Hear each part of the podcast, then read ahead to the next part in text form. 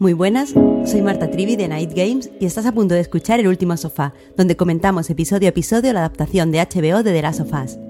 Este programa se publicó originalmente y semana a semana en nuestro Patreon. Si quieres más información o quieres apoyarnos para que creemos más contenido como este, puedes visitar patreon.com barra.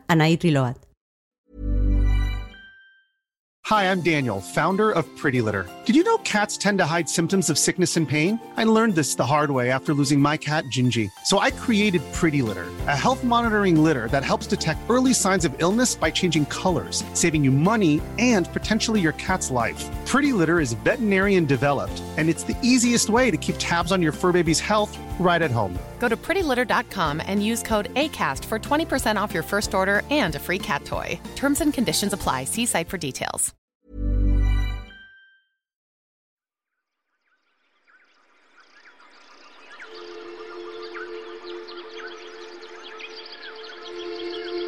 Muy buenas, bienvenidas y bienvenidos todos a esta nueva pildorita. Eh, este año se ve que, hemos empezado fuerte, publicamos una eh, pues eh, ayer mismo, estamos a, tope con esto de, las grabaciones. Pero para esta ocasión no me acompaña Víctor, sino que pues estoy en primer lugar con mi compa Oscar. Hola Oscar.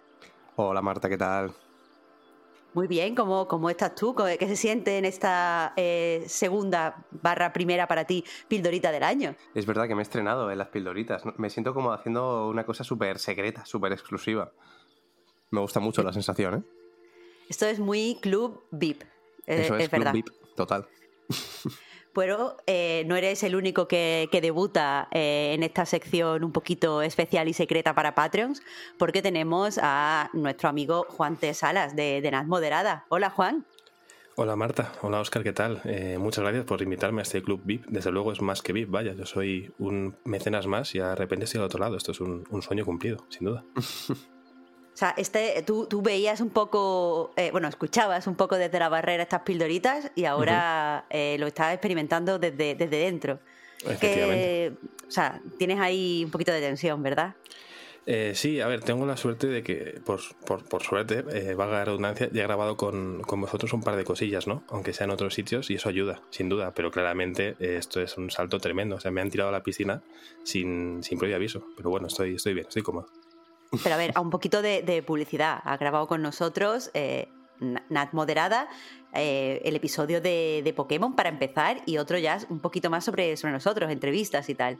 Sí, sí, sí. O sea, si acudís a Nat Moderada, que es un podcast pequeñito pero hecho con mucho cariño, podréis encontrar eh, a Oscar en tres ocasiones y a Marta creo que en cuatro o cinco. Debe ser la persona que más ha ido a Nat Moderada, yo creo. la, más bit, la más, bit de todos. Claro, patreon.com barra Moderada también. Exacto. El segundo enlace más visto de Patreon después de patreon.com barra Reload, ¿no? Son los dos importantes. Pero sí, hicimos un episodio hablando de Pokémon, Marta, Oscar y yo, de, del Arceus y también de lo que esperábamos del Españita antes de que saliera. Y luego uno, yo creo que más hablando de el periodismo de videojuegos y un poco cómo estaba el mundillo en general, que yo creo que quedó muy bien, ¿no? Mezclando un poco esa colaboración a Night Games con Nat Moderada. Yo es que estoy encantado siempre de, de charlar con vosotros, o sea que muy feliz.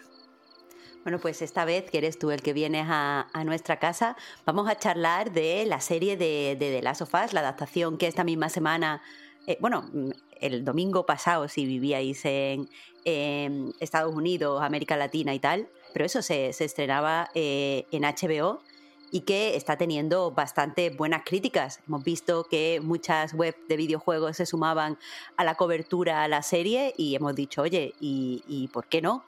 Y además, ¿por qué no para, para Patreons? Que solo ellos sepan lo que nos parece eh, la, serie de Pedro Pascal, que en mi caso pues no es muy difícil saber qué me parece. Em, así que, bueno, vamos, vamos ya a meternos eh, en el tema y supongo que lo más fácil es empezar pues hablando un poco en general de qué nos ha parecido, eh, cómo hemos visto este, este primer capítulo. pues si queréis empiezo yo. Em, he visto mucho en, Twitter, sobre todo, la gente opinando sobre esto, y es verdad que, como en prácticamente todo, eh, está mm, bastante polarizado el tema. Pero sí que es verdad que he visto más eh, opiniones intermedias. Yo estoy más eh, tirando a lo alto, la verdad. O sea, no vengo a decir es que está todo muy polarizado, o te encanta o lo odias. Yo la verdad es que digo esto y efectivamente estoy ahí también. A mí me ha gustado mucho el, el primer episodio. Eh, me ha gustado mucho, sobre todo, em, cómo cada actor se adapta bastante bien a, lo que transmite, sobre todo cada, cada personaje, ¿no? Ya, ya no solo eh, que, que, se parezcan o no físicamente, que yo creo que acaba siendo lo de menos. Yo creo que te lo acabas creyendo por cómo lo hacen. También, si, te, si recuerdas el videojuego y lo tienes presente, que por cierto, no sé si lo anunciaron justo ese día, se anunció antes o, o qué, pero lo metieron en, en, el PlayStation Plus Premium, el remake del primer de Last of Us, la prueba esta de dos horitas. Y de hecho pude eh, jugar, o sea, jugar, ver primero el capítulo y después jugarme justo ese tramo, que esas dos horitas es... Eh, con esas dos horas llega un poquito más solo que lo que, lo que duraba el episodio y pude comparar un poquito con, con lo que pasaba justo en, en, ese tiempo, que cambia alguna cosita, pero en general es bastante, bastante equivalente, claro. Yo la verdad que salí bastante contento también con el episodio. Igual no iba con unas expectativas altísimas. Entiendo que igual hay gente que es muy fan de The Last of Us. Yo lo he jugado y me gustó, pero tampoco soy un fan de, de póster en la habitación. Uh -huh. Y también es verdad que esperaba mucho ¿no? de Pedro Pascal. Igual no soy tan fan como Marta de Pedro Pascal, pero evidentemente es un actor muy bueno. Eh, eso es innegable, aparte de lo atractivo que es, que también me parece innegable. Pero salí bastante contento. Mm, no, no espero una adaptación 1-1. Eh, me gusta que haya cambios, me gusta que amplíen según qué historia, sobre todo para tener en cuenta que el público objetivo de la serie va mucho más allá ¿no? de quienes hayamos jugado al juego. Y por eso en general me resultó algo interesante. Sé que hay mucha gente con la que he podido hablar que les pareció un poco aburrido, un poco lento quizá, pero a mí me pareció eh, lo necesario para que todo el mundo pueda estar en el mismo barco y seguir la historia bien, ¿no? Me gustó mucho, por ejemplo, la primera escena. Eh, no sé si luego queréis hablar o no de ella, pero me pareció muy interesante, ¿no? Esta, eh, la reacción de la gente, ¿no? Ante una futura pandemia y, y, y lo poco que igual nos fiamos de, de, según qué vaticinios y luego, bueno, se puede extrapolar, ¿no? A, a según cosas en nuestro mundo real. Y lo comentaba con Oscar antes de grabar también, ¿no? Como hay muchas cosas que se entienden al ser en Estados Unidos también, ¿no? La reacción de, de la gente. Pero vaya, salí contento, me gustó lo que vi, creo que promete, habrá que ver cómo, cómo se desarrolla. Y encima, aparte de lo ya esperado con Pedro Pascal, por ejemplo, por destacar una actuación más que me sorprendió para bien, creo que se llama Anna Torf, la actriz que, que hace Tess. Eh, no me he fijado mucho en el elenco que hacía que habían elegido para esta serie más allá de Pedro Pascal y, y Bella Ramsey y me sorprendió para bien, la verdad. O sea, me gustó incluso más que, que la test del videojuego, o sea que muy contento. Uh, creo que, que, me he encontrado el primer punto aquí de discrepancia, Juan. Ya hablaremos después de, de Anna Torf, que yo no es mala actriz, pero, pero tengo muchas muchas pegas, no con su personaje, con, con su método actoral en general. Eh, pero bueno, eh, ciñéndome a la pregunta, a mí también me, me gustó, eh, pero no me, no me voló la cabeza. Eh, me gustaron eh, varias, varias eh, pequeñas decisiones para hacer todo como un poco más, más, cinematográfico. Yo no, o sea, todo lo que he leído era un uh -huh. poco de, es la, la, adaptación más fiel posible. Y discrepo, quiero decir, a nivel de, de argumento, de, de, plot, es verdad que es muy fiel, pero a nivel de personaje creo que se han hecho pequeños cambios sutiles que van para, o sea, que tienen como intención reforzar o crear uh -huh. ciertos paralelismos eh, entre las relaciones de personajes que a mí me parecen especialmente inteligentes.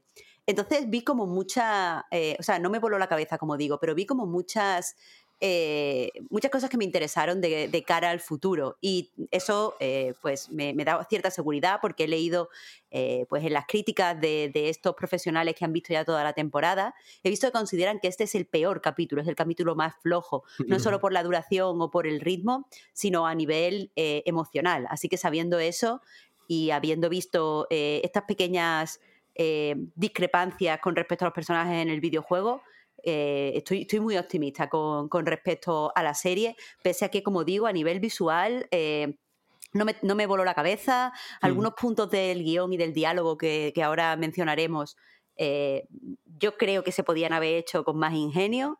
Pero bueno, un, un excelente pistoletazo de salida. Y hablando eso de, de, empezar, es verdad, Juan, creo que deberíamos empezar por la primera escena, porque ha causado eh, pues cierto conflicto. Para empezar, es una escena que no está en el videojuego y eh, pues para continuar, hay mucha gente que dice que no necesitábamos saber nada sobre eh, pues los córdices, sobre la, infección que produce estos infectados y, y, que vemos iniciarse posteriormente en el capítulo. Y otras personas dicen que bueno, que es una información interesante. ¿Qué, ¿Qué, pensáis? ¿En qué barco estáis vosotros? Eh, yo, a, mí sí que me gustó el, inicio, no me parece que, sobre para nada. Quiero decir, en el momento en el que aceptamos que es una adaptación, tenemos que aceptar también este tipo de cosas. Así que por el hecho de que no esté en el videojuego, me parece que, ya de por sí no es una, cosa que sea. ¿no? que sea un tema de conversación, sí, ¿no? El, debatir si, si puede estar o no por eso, porque creo que es otra cosa y que tiene derecho a, meterlo. Y aparte de eso, me parece me parece un buen inicio, sobre todo por la. Eh, entiendo que a lo mejor en, lo que decía Juan, ¿no? En Estados Unidos tendría un calado distinto que en España, pero creo que se entiende bien eh, el calado que tendría allí. Y el, pues este, este presentador, ¿no? Que, que, está, están hablando sobre pandemias y le da pie a. Entiendo que es un experto, ¿no? En, en, pandemias. Y hablo sobre todo de él tener miedo a los hongos, eh, que realmente es lo que más lo que más peligro tiene, porque al final eh, puede acabar controlándonos y, todo esto. Yo creo que por, por cómo es el discurso, yo por cierto no sé cómo lo visteis, yo lo vi en, en versión original subtitulada, vaya. Yo también. Eh, puede cambiar el tema, entiendo, ¿no? Pueden cambiar las sensaciones en función de una cosa u otra, pero al menos viéndolo así, a mí me pareció que daba bastante miedo, en realidad, ¿no? No miedo de. Eh, no, un tipo de miedo de, de, película de terror, necesariamente, pero sí un, un, miedo al futuro y a lo que pueda pasar que, que creo que sí que cala bien y me parece que, es un buen inicio de, para, el, episodio, vaya. Hmm, a mí me... Perdón. Perdón, Juan Didi. No iba a decir que estoy totalmente de acuerdo con, con Oscar, que esa sensación de, de sazón, de intranquilidad, ¿no? Un poco de un pequeño malestar, eh, a mí también me, surgió en el cuerpo, ¿no? Cuando vi esta escena, entiendo que es una forma ideal, a mí me pareció al menos, de asentar un tono, ¿no? De, igual si has, eh, si has jugado al juego sabes que va a venir, pero si no has jugado, eh, ya tienes como una pequeña pista de por dónde pueden ir los tiros, ¿no? Así cuando luego vaya poniendo otras pistas sutiles, o más o menos sutiles, ¿no? Como lo que sucede con la vecina eh, un poco desenfocada, pues ya sabes a qué se puede deber y luego ya irás poco a poco profundizando, pero me parece ideal para que cuando luego veas un señor en la pared eh, transformado en tremendo hongo, entiendas a qué se debe. A mí me parece una forma, yo creo, muy inteligente de que todo el mundo estemos en el mismo sitio cuando empecemos con la serie. Sí, eh, eh, yo tuve las primeras, la, la, misma sensación que vosotros, me dio miedo, eh, porque al final y al cabo estamos viendo cómo se inicia una, una profecía que sabemos, porque por mucho que no haya jugado el videojuego, tú sabes de qué va esto, que se va a cumplir, entonces es evidente que nos ponga eh, el mal cuerpo dentro. Eh, me parece además que fue una, es una forma muy inteligente de abrir el capítulo en el sentido de que todos esperamos que habría, o sea, o yo por lo menos, yo, y mucha gente que conozco, esperábamos que se que empezara directamente con, con Sara, igual que lo hace el videojuego. Sí, ni que sea por la sorpresa, ¿no? Claro, te, ya te pone un poco como, ¿qué pasa aquí? Te, activa un poco como, claro, claro, te activa como, como espectador. Pero además de eso, eh, creo, o sea, a mí me, transmitió ya un poco de forma, eh, pues, metavisionando el capítulo, es decir, pensando sobre las decisiones eh, creativas que se hacían.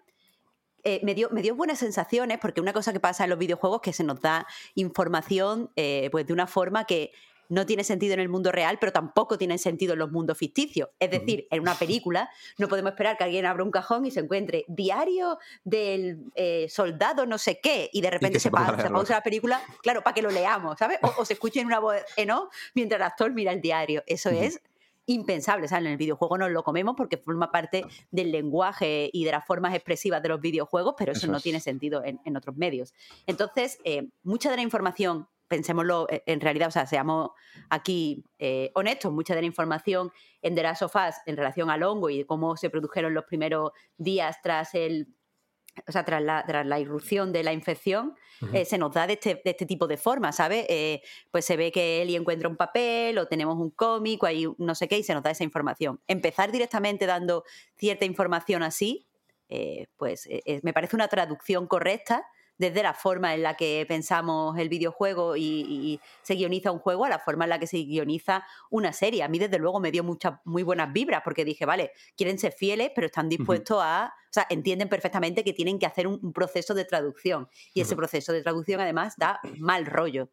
Así que yo hasta ahí bien. Y ahora, eh, pues eso empieza en el capítulo la, eh, escena o las secuencias con Sara, que, bueno, pues otra de las cosas que, que, es evidente es que en el videojuego eh, esta escena está muy contenida eh, y es, ya os digo, muy, muy breve. Y aquí eh, se alarga, evidentemente, porque en el videojuego saben que como nosotros controlamos a Sara, instintivamente vamos a empatizar con ella, que es una cosa que se produce con los avatares de, videojuegos, pero aquí como no la controlamos nosotros, pues para empatizar con ella y para apreciarla y quererla y tal, necesitamos un poco más de rodaje. Eso es. Eh, ¿Qué, os pareció, Sara? Mucha gente dice que, Nico Parker, la, actriz y, todas sus secuencias, puede estar entre lo mejor del capítulo.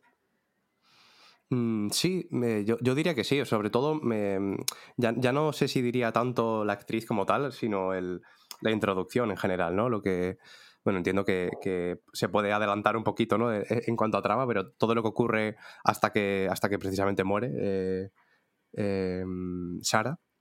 Vamos a dejar claro una cosa aquí que no lo hemos hecho antes, mira que lo tenía apuntado, que vamos a hablar del capítulo con spoilers. Em, este es el momento de eh, dejarlo si todavía no lo hemos visto. Eh, los que no están escuchando. No sé si lo he llegado a decir, ¿eh? O sea, quiero decir, no sé si ha entrado en la grabación esto. Se ha entrado claro, es que como hemos repetido la intro dos veces. Claro, creo, que, creo, que, el spoiler ha entrado, pero no pasa nada, es un spoiler bastante conocido ya, o sea que. Sí, eso sí que es verdad. Además es la premisa, quiero decir, no es que sea nada que pase al final, ¿no? Pero bueno.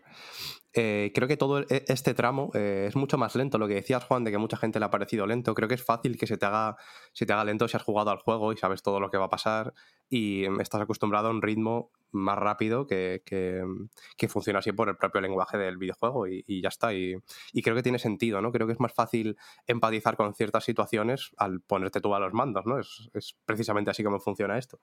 Y aquí, pues, em, como no pueden... Yo creo que si, si, hicieran algo tan parecido como es en el juego, ¿no?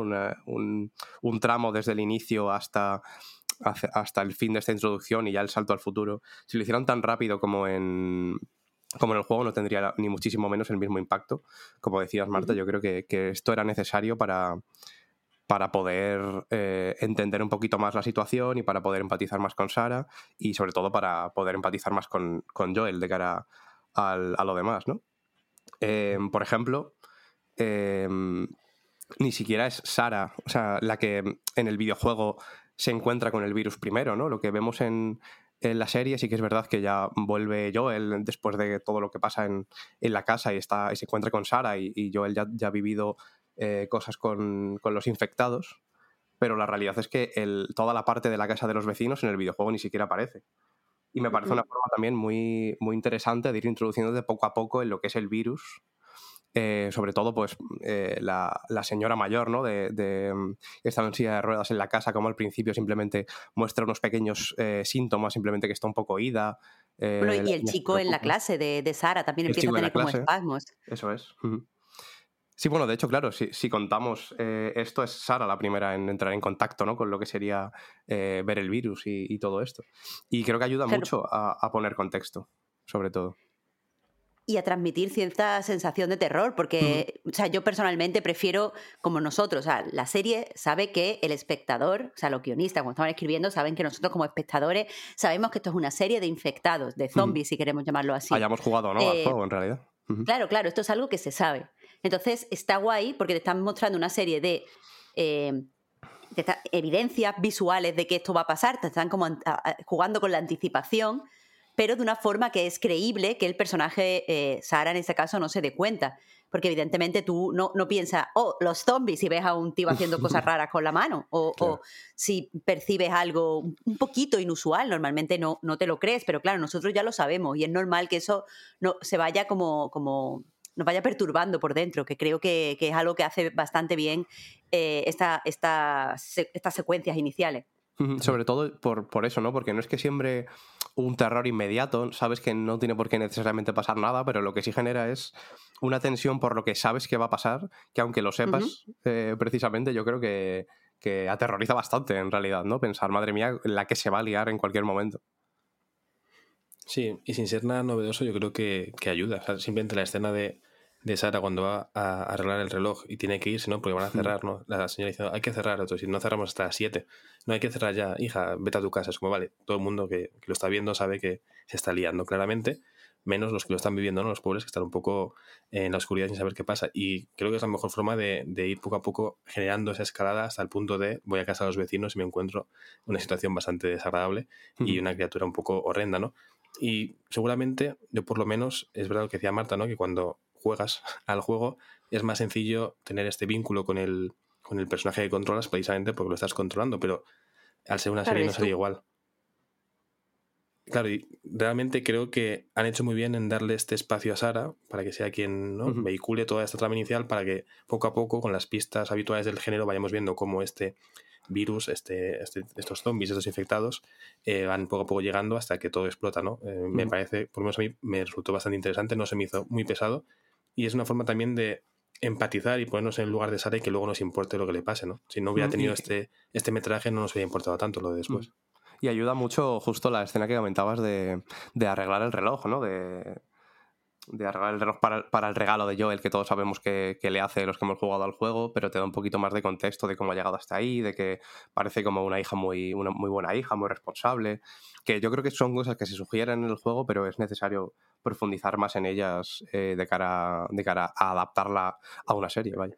Sí, incluso cuando pues, luego eh, se habla del reloj, perdón Marta, eh, no, termina, Juan va a tener más relevancia, creo yo, cuando se hable del reloj en el futuro, de por qué lo sigue llevando Joel, porque no es simplemente te he regalado un reloj, sino para regalarte ese reloj he tenido que ahorrar, he tenido que ir a, a repararlo, son yo creo que cosas que aportan.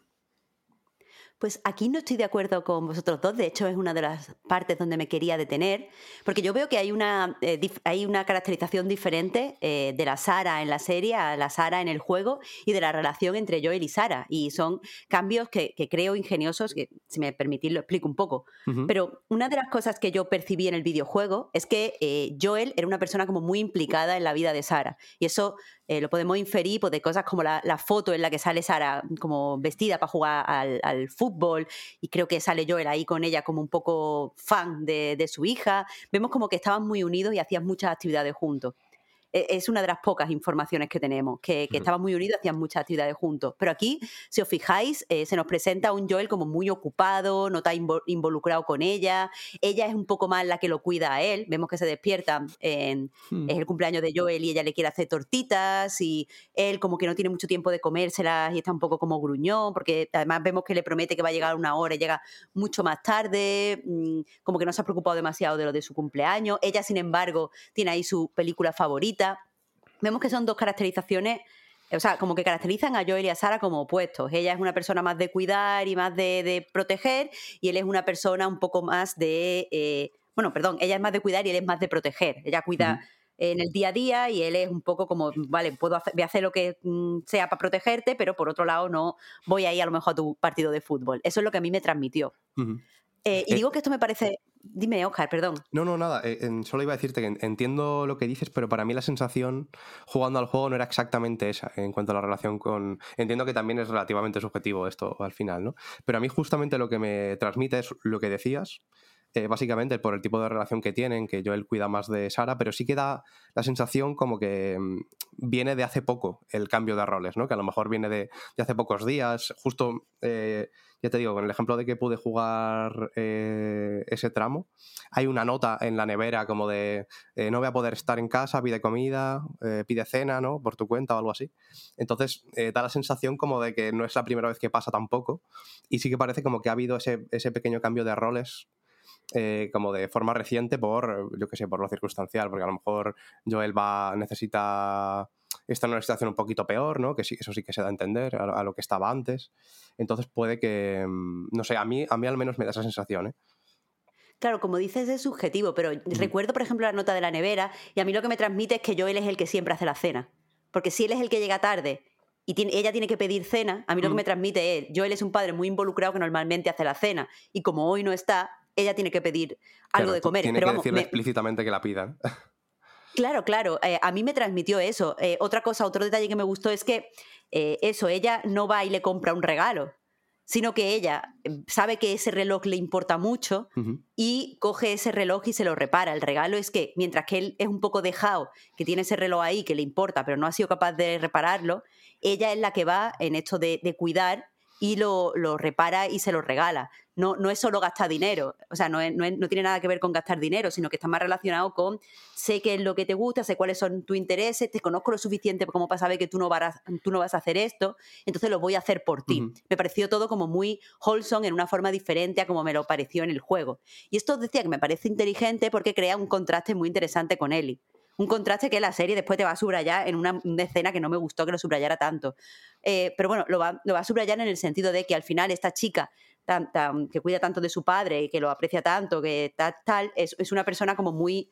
Eh, dulce, muy, muy delicada, muy tal. Y por eso cuando vemos que ve, o sea, cuando ella ve que Joel eh, mata a la vecina, la cámara vuelve a su cara y ella está llorando, porque esto es algo como muy, muy evidentemente es muy fuerte, pero aparte es algo que no puede, eh, supongo, como, como eh, sobreponerse. Y sin embargo, cuando vemos a Ellie, a Ellie la, la, caracterizan de una forma totalmente opuesta. Es una, o sea, lo primero que vemos de Ellie con Joel, la primera interacción es que sale como para, atacarla con un, para atacarlo con un cuchillo, con, un, con una navajilla. Y eh, eso, es una persona que está reaccionando, que está eh, eh, no intentando crear un diálogo, no intentando tal, sino ah, siendo como más eso, de, más de attack y protect que de, que de cuidados. Y, al final, cuando, ve, cuando ella ve que Joel mata al soldado, reacciona sin llorar, reacciona con, con cierta dureza. Y me parece guay que separen, eh, o sea, que, posicionen a Joel y Sara como opuestos y a Joel y a Ellie como dos personas muy similares y capaces de todo por la supervivencia, porque eh, creo que una de las cosas que pasaba en el videojuego a ciertos jugadores era que confundían un poco el papel de Joel y de Sara, en el sentido de que... Eh, pues, pues las la comparaban como él lo mismo, ha recuperado a su hija y no creo que el mensaje de la sofá vaya en ningún momento por ahí. Mm, estoy de acuerdo. También, sobre todo en lo que decías de, ese subrayado, igual un poco excesivo. Por lo mm. menos, si, aparte de la, comparativa ¿no? y cómo reaccionan distinto eh, Eli y Sara, creo que el flashback en el momento de no te muevas era un poco innecesario porque, quiero decir, te vas a acordar de lo que ha pasado hace 20 minutos, ¿no? Eh, estamos en el primer episodio de la primera temporada, no es que nos hayamos olvidado de lo que pasó hace cinco temporadas, ¿no? Eh, pero más allá de eso, creo que este paralelismo, por así decirlo, eh, aquí queda muy claro y como bien ha explicado Marta, se puede ver la diferencia y yo creo que lo hace interesante por, por reforzar sobre todo el papel de los protagonistas, ¿no? Yo no, lo había planteado, o sea, no me lo había pensado, pero es lo típico que aunque no lo pienses, eh, lo tienes ahí dentro, subyace, y te enteras. Así que creo que, que, es muy inteligente darle más espacio a Sara precisamente para que eh, luego cuando llegue él y veamos ese contraste y cómo Joel tiene que adaptarse a esta persona que no va a ser su hija ni va a ser igual, pero que van a formar esta, bueno, decir que van a formar una dupla igual sí que es spoiler, pero bueno, eso ya para, para después. Eh, a mí por lo menos sí me gustó por eso este primer episodio, aunque eh, ya has dicho Marta que los, eh, críticos se han podido ver más episodios y no es ni de lejos el mejor, pero porque realmente si algo me interesa de, la serie de Last of Us es o son los protagonistas y sobre todo pues en este caso en el episodio de hoy el primero Joel no y creo que era importante tanto ver cómo desarrollaban a, a, Sara y cómo luego nos llevan hacia lo de él y creo que lo han hecho muy bien. O sea no sé si se podría haber hecho mejor, pero yo por lo menos salí muy satisfecho de todo lo que tenía que ver con eh, mantener eh, ciertas escenas importantes de las cinemáticas del videojuego a darnos un contexto de cómo va la vida de, Joel, cómo eh, se encuentra después de tantos años. Quitando igual eso, sí que creo que hubo un par de subrayados excesivos, tanto ese flashback mm. un poco innecesario como, y esto es casi una cita directa ¿no? a, Alberto Corona, que lo comentaban en el podcast que han sacado ahora, el de Talk of Us, si no me equivoco, creo que se llama. Ah, sí, el podcast que tiene ahora con sus nuevos amigos podcasters. Un saludo, Alberto. Yo he escuchado un poquito también de este. Pues se quejaban eh, principalmente que una vez muere Sara, que, bueno, si quieres hablamos de la escena porque a mí me pareció eh, muy potente, sobre todo por Pedro Pascal, la verdad. Em, nada más morir Sara, de repente vemos una escena a través de un niño muerto. Y es como, ya, ya, sí, ya, sí, ya estamos mal.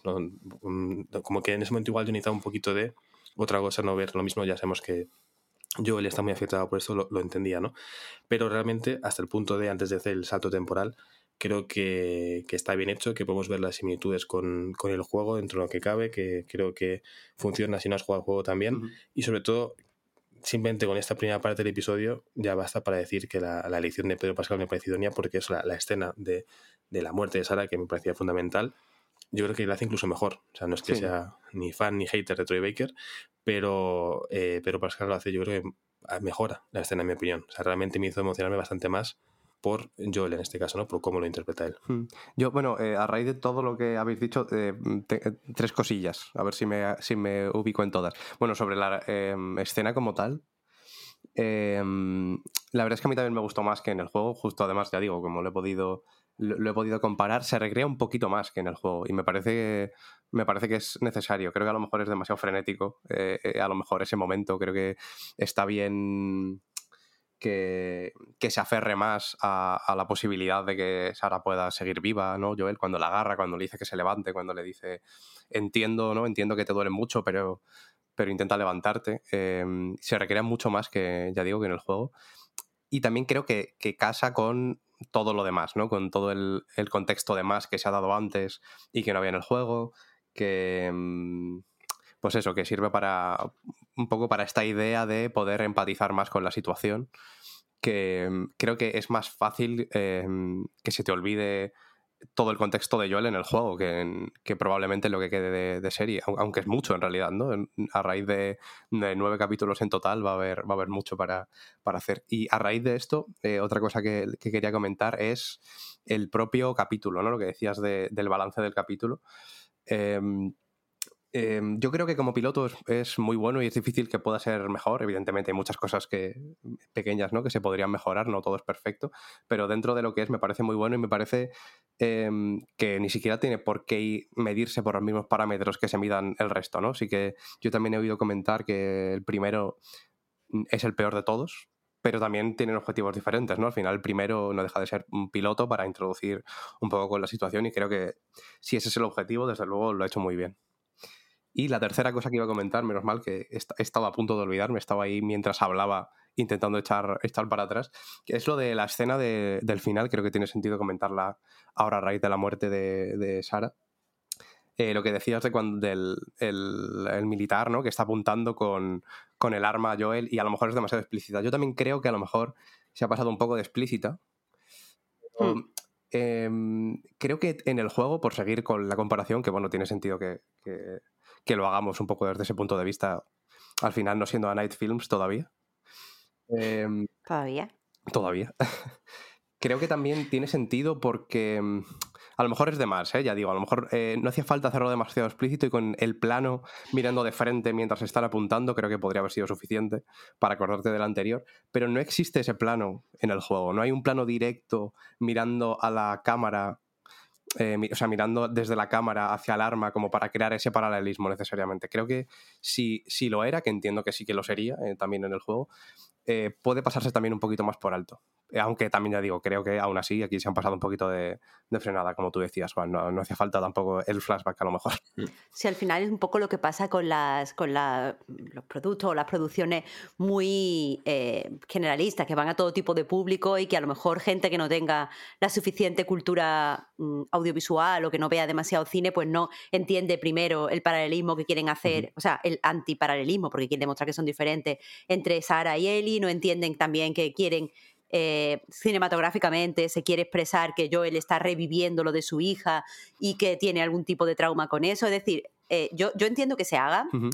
Porque ya te digo, hay gente, hay gente que no, no, no sigue eh, cuando ve series o películas, no, no, a lo mejor no, no tiene cultura visual como para, para, ver los paralelismos por sí misma. A mí tampoco me gustó, pero sí, sí que creo interesante esa anticipación del trauma de, Joel. Nosotros hemos jugado al videojuego y sabemos que sabemos lo mal que, que, está Joel, eh, pero aquí hay dos, en el capítulo hay dos elementos para, para anticiparlos, el, el trauma de, de, Joel, y uno es ese, y otro es cuando le dice Eli, tienes el reloj roto, como para que nos demos cuenta como espectadores, aunque es verdad que lo subrayan muchísimo, que Joel sigue 20 años después llevando el reloj, y por lo tanto no se ha, comillas, desprendido de Sara.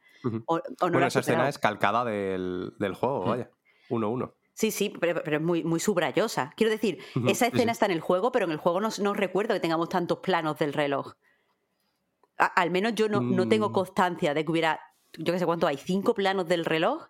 Sí, yo creo que había uno. claro, aquí, aquí me parecieron. aquí el hilo dice bastante más. roto. Claro, y, pero lo que no estoy de acuerdo ni con vosotros ni con Alberto Corona para variar es que eh, la escena del niño yo no la interpreto como un paralelismo. Eh, lo que creo es que visualmente están indicando lo que ha cambiado el mundo en 20 años. Quiero decir, esto se produce, sabemos la muerte de Sara y ahí la muerte de un adolescente es algo trágico y algo dolorosísimo. Y nos llevan de repente, o sea, nos sale el cartel 20 años después y lo primero que vemos es que la muerte de un niño es una tontería. O sea, lo, van a matar, está enfermo, lo matamos. ¿Por qué? Porque la sociedad ha cambiado mucho. O sea, yo lo que creo es que intentan darnos esa información. Creo que no es necesario, porque creo que todo el mundo eh, tiene cierto contacto con ficciones post-apocalípticas y, por desgracia, este tipo de ficciones siempre son como hiperdeprimentes, hiperbrutales, el ser humano es la mierda, eh, cosa que a mí personalmente no me gusta. Pero bueno, es como la tendencia desde, desde casi los orígenes del género y eh, ya, lo sabemos, sabemos que a los infectados hay que matarlos. Aún así, bueno, la serie cree necesario decirlo. Entonces eso, lo que te dice es, mira qué cambio, aquí lloramos porque no, no, no ya Joel, lloramos nosotros como espectadores al ver que muere un adolescente, pero ahora mira, cogemos a los niños, los matamos y ¡pum! para el fuego. Y también, o sea, es verdad que te da información con respecto a Joel. Joel antes lo veía traumático y ya no lo, no lo ve, pero creo que también intenta hablarte un poco de la sociedad y de ahí que eh, los que los policías del Fedra que matan a, ese niño eh, no muestren ningún tipo de no sé, de, trauma. Es como, ay, venga, bueno, te vamos a pinchar esto, ¿eh? Venga, hasta luego. Mm. Porque la sociedad es brutal. Eh, yo, aquí sí veo una, una necesidad narrativa de, introducir esa escena. Pero bueno, sí es cierto que, al final la, la, serie creo peca, o sea, este piloto, no la serie, perdón, el piloto peca un poco de eh, sobreexplicativo en algunos eh, en algunas partes. A mí no me, ha, no me ha gustado personalmente todos los diálogos en relación a la presentación, por ejemplo, de, de los Fireflies, eh, de las luciérnagas, porque lo, he encontrado demasiado expositivo y estúpido, pero en el sentido de que tenemos un diálogo que es directamente un mapa y dice Marlene, ¿dónde estamos? Aquí. ¿Dónde están los otros? Aquí, aquí, aquí. ¿Eso qué significa? Como, bitch, dímelo, ¿quién habla así? ¿Sabes? ¿Quién habla así? Nadie. Y hay un par de diálogos así que simplemente para, toma, os doy información, espectadores, que a mí me han molestado, la verdad. Por ejemplo, a mí me, pasó también lo de pensar que, era demasiada información, que no hace falta tanto, tanto contexto. Sobre todo porque aunque haya gente menos eh, familiarizada con este tipo de, cultura audiovisual, como, como decías, Marta, hay cosas que, yo creo que sí o sí toca dejar un poco a, que lo des tú por hecho, ¿no? Ni, ni, siquiera muchas veces están enrevesado. Y, y, lo digo en concreto ahora por el tema de a lo que se dedica Joel por detrás, ¿no? Un poco... Eh, eh, nos enseñan que, pues eso, que tienen que hacer una serie de tareas y a cambio les dan eh, pues unos vales que entiendo que valdrán por comida o por lo que, o por lo que corresponda. Y también nos enseñan como que por detrás mueve drogas y todo esto lo hacen de una forma demasiado explícita, ¿no? La escena esta en la que en la que Eli acaba, por ejemplo, acertando lo de. Bueno, acertando no, acaba diciendo. He oído no sé qué de Wake Me eh, Up Before You Go Go, una canción de los Wake 80. Me Up Before You Go Go. El detalle me gustó, la verdad, me, pareció gracioso, me pareció curioso, pero no me gustó como parte de, de eso, de sobreexplicar todo el contexto de Joel y a lo que se dedicaba. Yo creo que tenía sentido, eh, como pasa en, en, el juego, aquí, aquí sí que me, me retrotraigo en positivo al juego, em, dejarlo un poquito más eh, en la inopia, ¿no? Como que Eli va con Joel y no sabe muy bien a, qué está haciendo. Creo que esa es precisamente la gracia de, ese tramo del juego. Me encanta que saques este tema, Oscar, porque... Eh, y ahora eh, voy a hago un aviso a los que no hayamos, los que no hayan jugado el juego, las personas que no hayan jugado el juego y no quieran spoiler. Este es un buen momento para dejarlo, porque mm, creo que, hay una cosa muy interesante en este piloto, pero eh, es interesante si lo vemos en comparación con el final del juego. Una, cosa que creo muy interesante es que, hace el juego es que tú, cuando empiezas a controlar a, Joel una vez ha sucedido la muerte de Sara, eh, no sabes muy bien quién es este hombre ni cómo ha cambiado. O sea, en ese momento sabes que es un padre que ha perdido una hija, pero tenemos 17.000, eh, o sea, a lo mejor no específicamente un padre que ha perdido una hija, pero como él, tenemos 17.000 personajes de videojuego. Y claro, vemos a Joel haciendo cosas brutales, pero la vemos haciendo cosas brutales en el contexto de un videojuego. Es decir, eh, lo típico que se habla siempre de disonancia ludonarrativa, que es un poco, sí, has matado a 300 tal, pero no eres mal tipo. Este asesino que ha matado a una persona, esa es la mierda. Eh, pero eso, entonces, eh, como no sabemos nada, cuando llega el final del videojuego y, bueno, mientras lo vamos jugando, vamos descubriendo lo brutal que es Joel, que te puede gustar el personaje o no, pero el personaje es canónicamente brutal. Y cuando llega ese final y vemos de repente a Joel sin una máscara, eh, pues, pues nos quedamos de piedra. Yo personalmente recuerdo experimentar eh, con, mucha fuerza el final de The Last of Us porque yo, a mí no me gustaba Joel, a mí me parecía una persona violenta y tal, pero no, no podía, o sea, de repente vi a, ese señor directamente como era y, me chocó porque me estaba identificando profundamente con él. Eh, aquí creo que es un error que nos den tantas pistas sobre cómo, cómo funciona Joel, porque sí que es verdad que, lo intentan disimular, intentan un poco disimular para que no veas la brutalidad pero creo que eh, eso, saber tanto de Joel creo que juega en nuestra contra. Creo que hubiera sido mejor dejar que los espectadores imaginaran que era un tipo rudo random de personaje de, cosas pop apocalípticas. Sí, eh, al final no has dicho nada del final, ¿no? O sea, quiero decir, has, avisado como para spoiler, pero... Hombre, he dicho, he dicho que hay un, giro que, lo vemos, vemos como es, vemos que es brutal. Hay, hay, gente que puede estar pensando que Joel al final es como mando, ¿sabes? Un tío que, oh, y oculta tus sentimientos, pero en realidad va a querer a Ellie. Yo he visto mucha peña que está esperando que esto sea de Mandalorian posapocalíptico, pero Joel y Mando no son iguales. En la cara sí, pero ya me entendéis. Sí, y, mm, ni siquiera tienes que estar de acuerdo con Joel, pero lo, lo, importante aquí al final es entender por qué acaba haciendo lo que hace. Independientemente de que estés de acuerdo o no, es como, por ejemplo, a mí me gusta mucho escuchar podcast con gente que, de gente que me cae mal. Sobre todo porque yo entiendo que esa gente cree que está en lo correcto en muchas cosas en las que yo no estoy, no estoy de acuerdo. Pero al menos quiero saber cómo han llegado a ese punto, ¿no? Cómo han llegado al razonamiento de pensar como piensan y hacer las cosas que hacen. Me parece interesante. Y creo que aquí efectivamente se pierde un poco eh, al ser un poco tan, tan explícitos. Y creo que parte de la gracia del juego, sobre todo, es que eh, vas descubriendo cosas sobre él a medida que vas avanzando eh, por Estados Unidos y que vas hablando con él y todo esto. Y creo que también habrá mucho tiempo para eso en la serie. Entonces, ni que sea por eso, no entiendo la necesidad de dar tanta información al principio.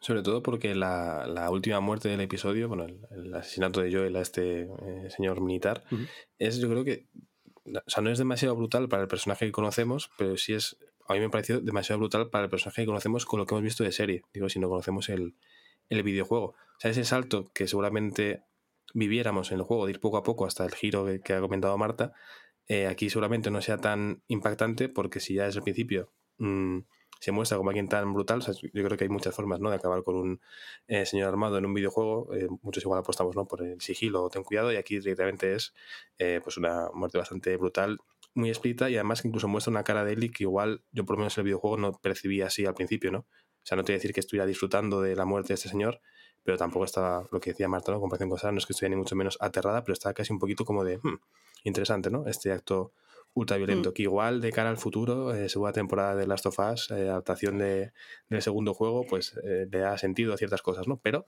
eh, a mí me parece como demasiado. Literal es lo que pensé, Juan. O sea, vi la cara de Eli y dije, vale, esto me gusta, me, me, flipa esto que acabo de ver, porque eh, esta es la Ellie del segundo juego. o sea, Ellie siempre ha sido así. Es como yo. o sea, a mí me impactó el, final de The Last of Us 1 porque de repente me di cuenta de, hostias, es que Joel siempre ha sido así.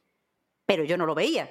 Y eh, cuando vi la cara de Ellie en esta segunda, en esta, en este piloto y, y pensé en el segundo juego, dije, hostias, pues eso está guay porque Ellie siempre va a ser así. Mm. pero yo no lo veía. A mí me, parece, me pareció clave también eh, la primera escena en la que sale, que creo que es cuando sale encadenada, que la tiene ahí Marlene, encadenada, y solo la mala hostia que tiene. A mí ya me, pareció como, como, sobre todo me convenció también mucho de, la actriz, mm. eh, lo primero, y, aparte me pareció, o sea, no es tan, no es tan impactante en, el, en el de Last of Us, en el juego, como es aquí, aquí es mucho más brutal desde el principio, más visceral, pero bueno, supongo que eh, la idea va un poco por, lo que estáis comentando, ¿no? Sí, a mí esa escena me gustó bastante, la verdad. La presentación de Ellie eh, tampoco tenía ningún tipo de expectativa, ninguna animada hacia cómo iba a ser su papel de, de, de Bella Ramsey, quiero decir, pero me gustó bastante por eso, por el carácter que tenía, por que tiene bastante sentido, ¿no? Que sigan haciendo pruebas por si acaso, ¿no? Que no se fíen todavía, por mucho que, que, la, herida esté bien y que no se haya transformado. Y también le da mucho sentido a todo, ¿no? puedes ver un poquito cómo es el, carácter de este personaje, luego eh, ves cómo con Marín se, se, lleva de otra forma, ¿no? En general me, me, parece una introducción interesante que yo creo que acabó de redondearse con, con el momento en el que se encuentra con Joel, ¿no? Como, directamente irrumpe eh, puñal de mano. O sea, en general me parece que, que, es una forma muy buena de presentar a él. A mí, a mí también me gustó mucho y me, me pareció, eh, o sea, que ya, ya, había escrito, ya había una dinámica muy interesante en Joel pisando la, la, navaja, y él intentando cogerlo. Quiero decir, eso...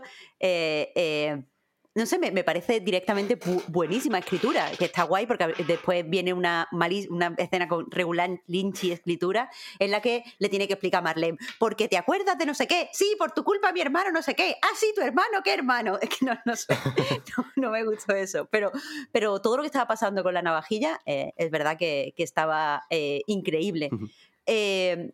No sé eh, si queréis mencionar algo más. Yo, simplemente porque lo hemos adelantado al principio, decirte, Juan, que no estoy nunca en el barco de Anator. Es una, una actriz que no tengo, contra la que no tengo nada, no, no, no, sé nada de ella para que no me guste personalmente. No me parece que haga nunca, nunca un mal trabajo, pero no sé qué me pasa, que personaje que ella interpreta, personaje que odio. Dejé de ver Fringe porque salía ella, la protagonista. En Mindhunter, su personaje lo odio y aquí me dio coraje porque Tess me encanta en el videojuego. Eh, me, gusta mucho que aquí, por ejemplo, sean más explícitos entre la, con la relación entre él y Joel. Yo eh, chipeo, vaya, en el juego chipeaba y me gusta aquí que sea como eso, mucho más eh, evidente que, son pareja o como ellos se quieran decir, pero que están juntos. pero la odio, la odio. Pues yo, no tengo ni odio ni, ni, amor hacia esa, actriz, simplemente como que eh, mm, igual repare más en el personaje en esta parte, ¿no? Es verdad que eh, lo que vendrá pronto, imagino, en la serie, sí que era una cosa más memorable para mí, para, para Tess, pero en esa parte del principio igual en el juego no, no, no me acordaba tanto, ¿no? Eh, yo sí, si puedo destacar algo, por lo menos, igual Oscar se acuerda porque lo ha jugado recientemente, pero yo no recordaba una mención a Riley en, esta esta parte del principio del juego, mm. como la que se hay en la serie, ¿no? Que entiendo que tiene mucho sentido porque vamos a ver un episodio o algún tipo de flashback que adapte eh, Left Behind, porque se ha visto en, el trailer, vaya, no es ningún spoiler. Eh, me gustó bastante, o sea, ya que vamos a verlo, me parece muy bien que, tengamos ya ese pequeño anticipo, ¿no? De que hay alguien llamado, mm. llamada Riley por ahí y que tiene que ver algo con él, ¿no? Entonces, eso me, gustó bastante, la verdad. Pues em, te, respondo, Juan, pero te respondo sin estar muy seguro que creo que efectivamente no se dice nada. Pero no te lo podría, no te, lo sabría confirmar. Eh, y pensaba eso, no estaba seguro. Sí, no sé, no sé. La verdad, no, no lo tengo claro, pero diría que, que no se menciona. Eh, en relación a lo que decías, Marta, mm, de, cómo es la relación entre Tess y Joel, que se hace un poquito más explícito lo que es, me parece interesante que se aborden estas cosas y que se ahonden más en, el contexto de, las relaciones entre los personajes, sobre todo teniendo en cuenta que, se entiende que es canon todo, ¿no? O la mayoría de las cosas. Hay cosas que sí que directamente son distintas, entonces no lo puedes entender como canon, pero estando Neil Druckmann detrás, Em, es como ver un poquito más allá, es como darle otro repasito viendo detalles que no sabías antes lo que directamente eh, antes es que no se podían ni siquiera ver, ¿no? Ahora sí que te los enseñan. Es como ver un, poquito otra cara y eso me parece, me parece chulo. Eh, lo que decías también de decir alguna cosa más, yo solo quería hacer referencia a, a una escena que a mí me gustó, que hay muchas referencias de ese tipo al, juego, ya no solo por, por frases o diálogos concretos, que algunos me parece necesario y me parece que tiene sentido que, estén tal cual, me parece que, que si tenían X fuerza ¿no? o, X intenciones en el juego y, son necesarias para, para, llevar adelante el argumento, también tiene sentido que estén aquí. Em, y lo digo ahora, en este caso, por la referencia a la cámara dentro del coche, en el momento en el que ya te vas con, pues eso, yo, el Tom y Sara y se están yendo a ver dónde pueden huir y la cámara desde dentro. Eh, me parece una referencia sin ser em, súper explícita, que lo es, lo es por lo que es, ¿no? Pero no hay nadie que te esté diciendo cosas directamente a la cara, al menos. Me pareció un buen guiño.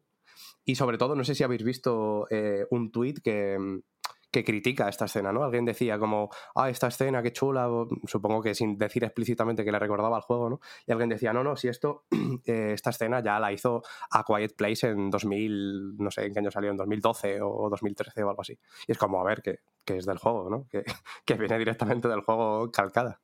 De hecho, había muchos planos eh, exactamente iguales, había algunos cruces Em, más o menos al principio, que solo puedes girar a la izquierda o a la derecha, hay una señal de tráfico, creo que es exactamente igual.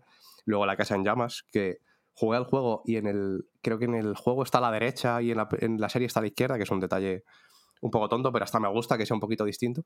Y hay, un poquito, hay muchas cosas así que, que, me parecen chulas por ser referencias, pero que tampoco te las, te las glitter a la cara, ¿no?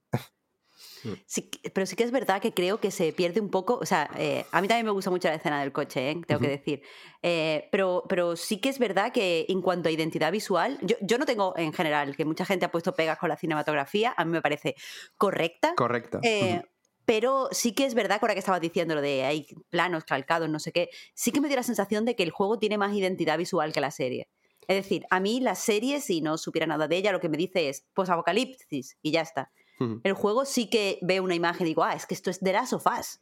Eh, así que a ver si eso es algo que va, eh, pues, no sé, eh, mejorando eh, más adelante, porque sí que me da miedo que a, lo mejor con tanto referenciar, con tanto que la ropa sea de los mismos colores, que eh, el pelo de Joel sea exactamente así o así, sí que es verdad que me, da miedo que, no tenga su propia, su propia identidad, que no encuentre como su voz visual, que es una estupidez mm, dicho así, pero en mi cabeza tiene sentido. Una pregunta, Oscar, ahora que es verdad que has jugado tú al juego recientemente, que una cosa que yo no recuerdo. Y no sé si esto es otro tipo de. Eh, ole, no sé si, esto es un tipo, otro tipo de, señal que yo querido ver, de decirnos. Eh, la, pues el guion Joel y Ellie son muy similares, pero eh, me llamó la atención una, un movimiento de cámara que te deja, pues saber, deja que, que, el espectador aprenda que Joel estuvo, o sea, era, era militar. Y yo eso no lo recuerdo en el juego, si Joel había sido militar. Yo creo, o sea, en, en el canon, quizá equivocado que tengo en mi cabeza, Joel fue padre adolescente. Y sé que en cierto momento se, menciona que iba a jugar en la universidad al fútbol y no pudo jugar porque él se quedó haciéndose cargo de, de, su hija, de Sara. Bueno, por edad, él cumplía 37, ¿no? Eh, el mismo día y la, las chicas, pues eso, tenía que tener. Creo que la actriz tiene 18, pero se supone que la niña tiene 14 o así, ¿no? Por, echando cuentas, bueno, tiene que tener menos, ¿no? En el, en el juego o sea, en la serie sí, en la serie no fue, no puede ser padre adolescente, además te dicen eso, que fue militar.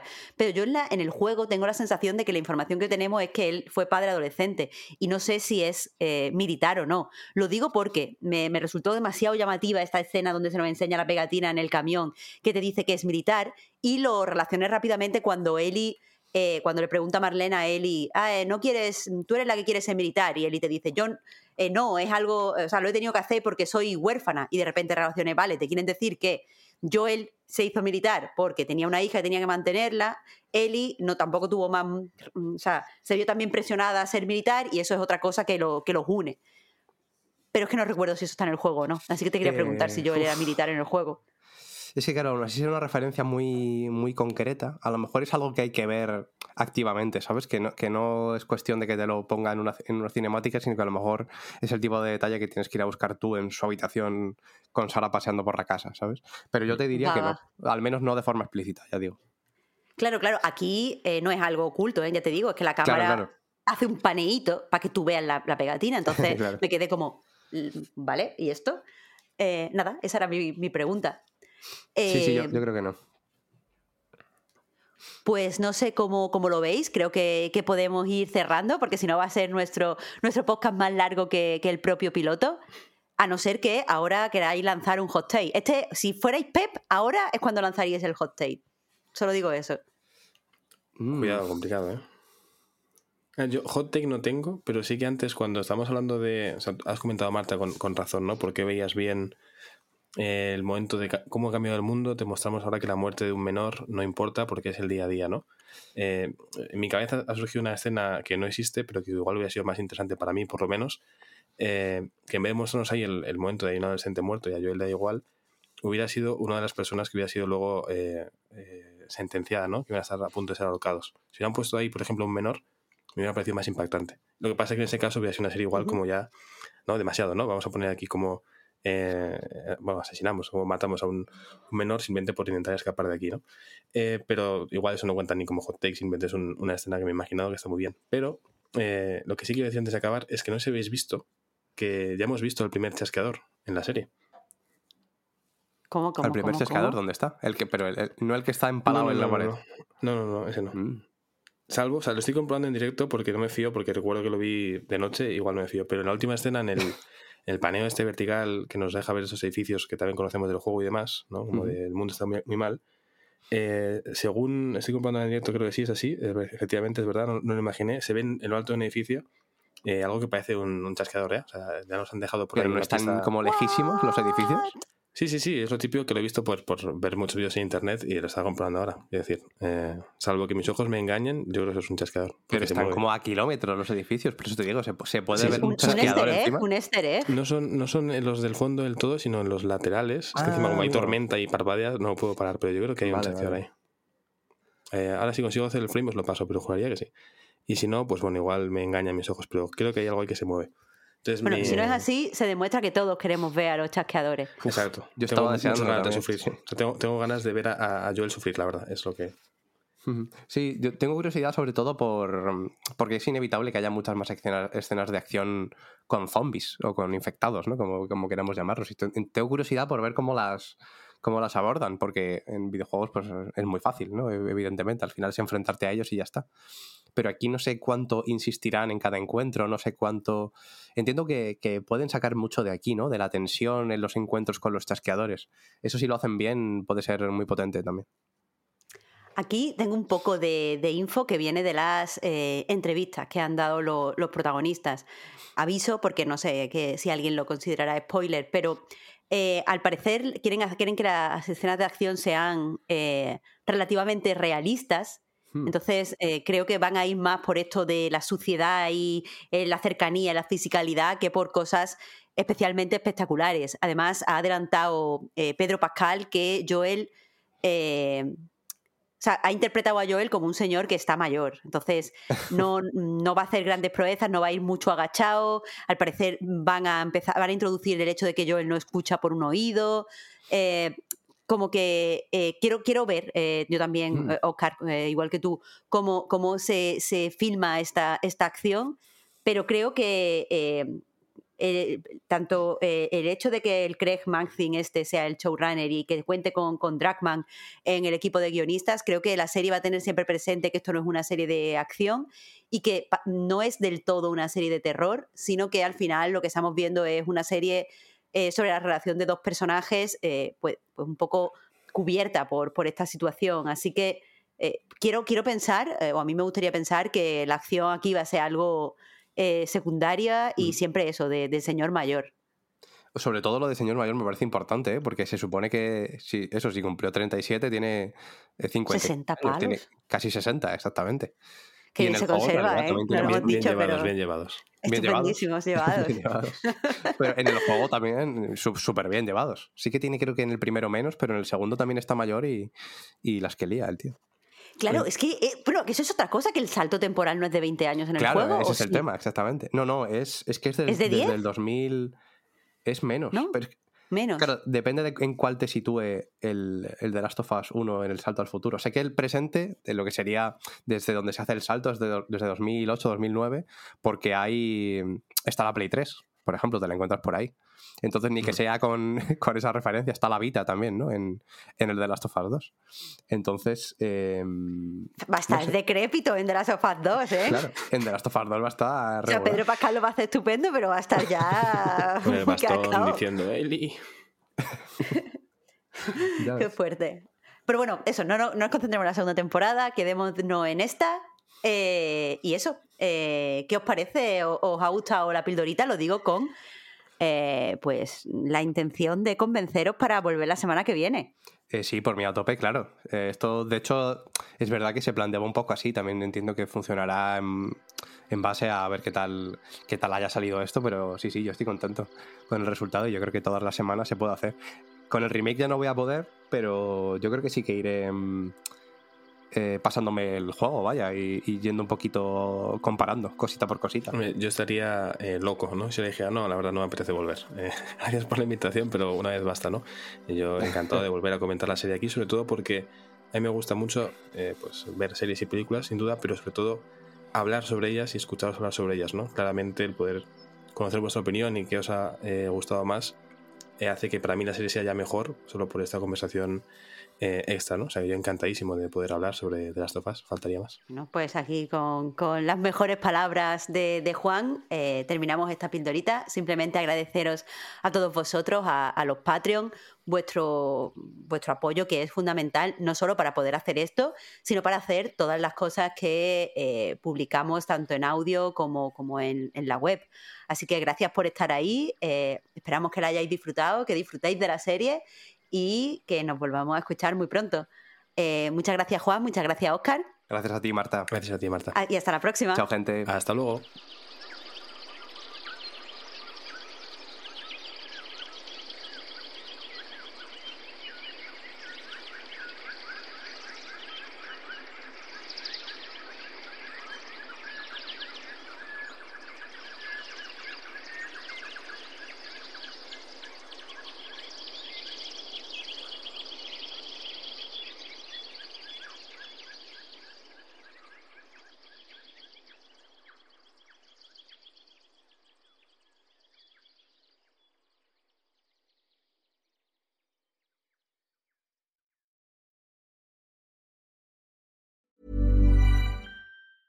Hi, I'm Daniel, founder of Pretty Litter. Did you know cats tend to hide symptoms of sickness and pain? I learned this the hard way after losing my cat, Gingy. So I created Pretty Litter, a health monitoring litter that helps detect early signs of illness by changing colors, saving you money and potentially your cat's life. Pretty Litter is veterinarian developed, and it's the easiest way to keep tabs on your fur baby's health right at home. Go to prettylitter.com and use code ACAST for 20% off your first order and a free cat toy. Terms and conditions apply. See site for details.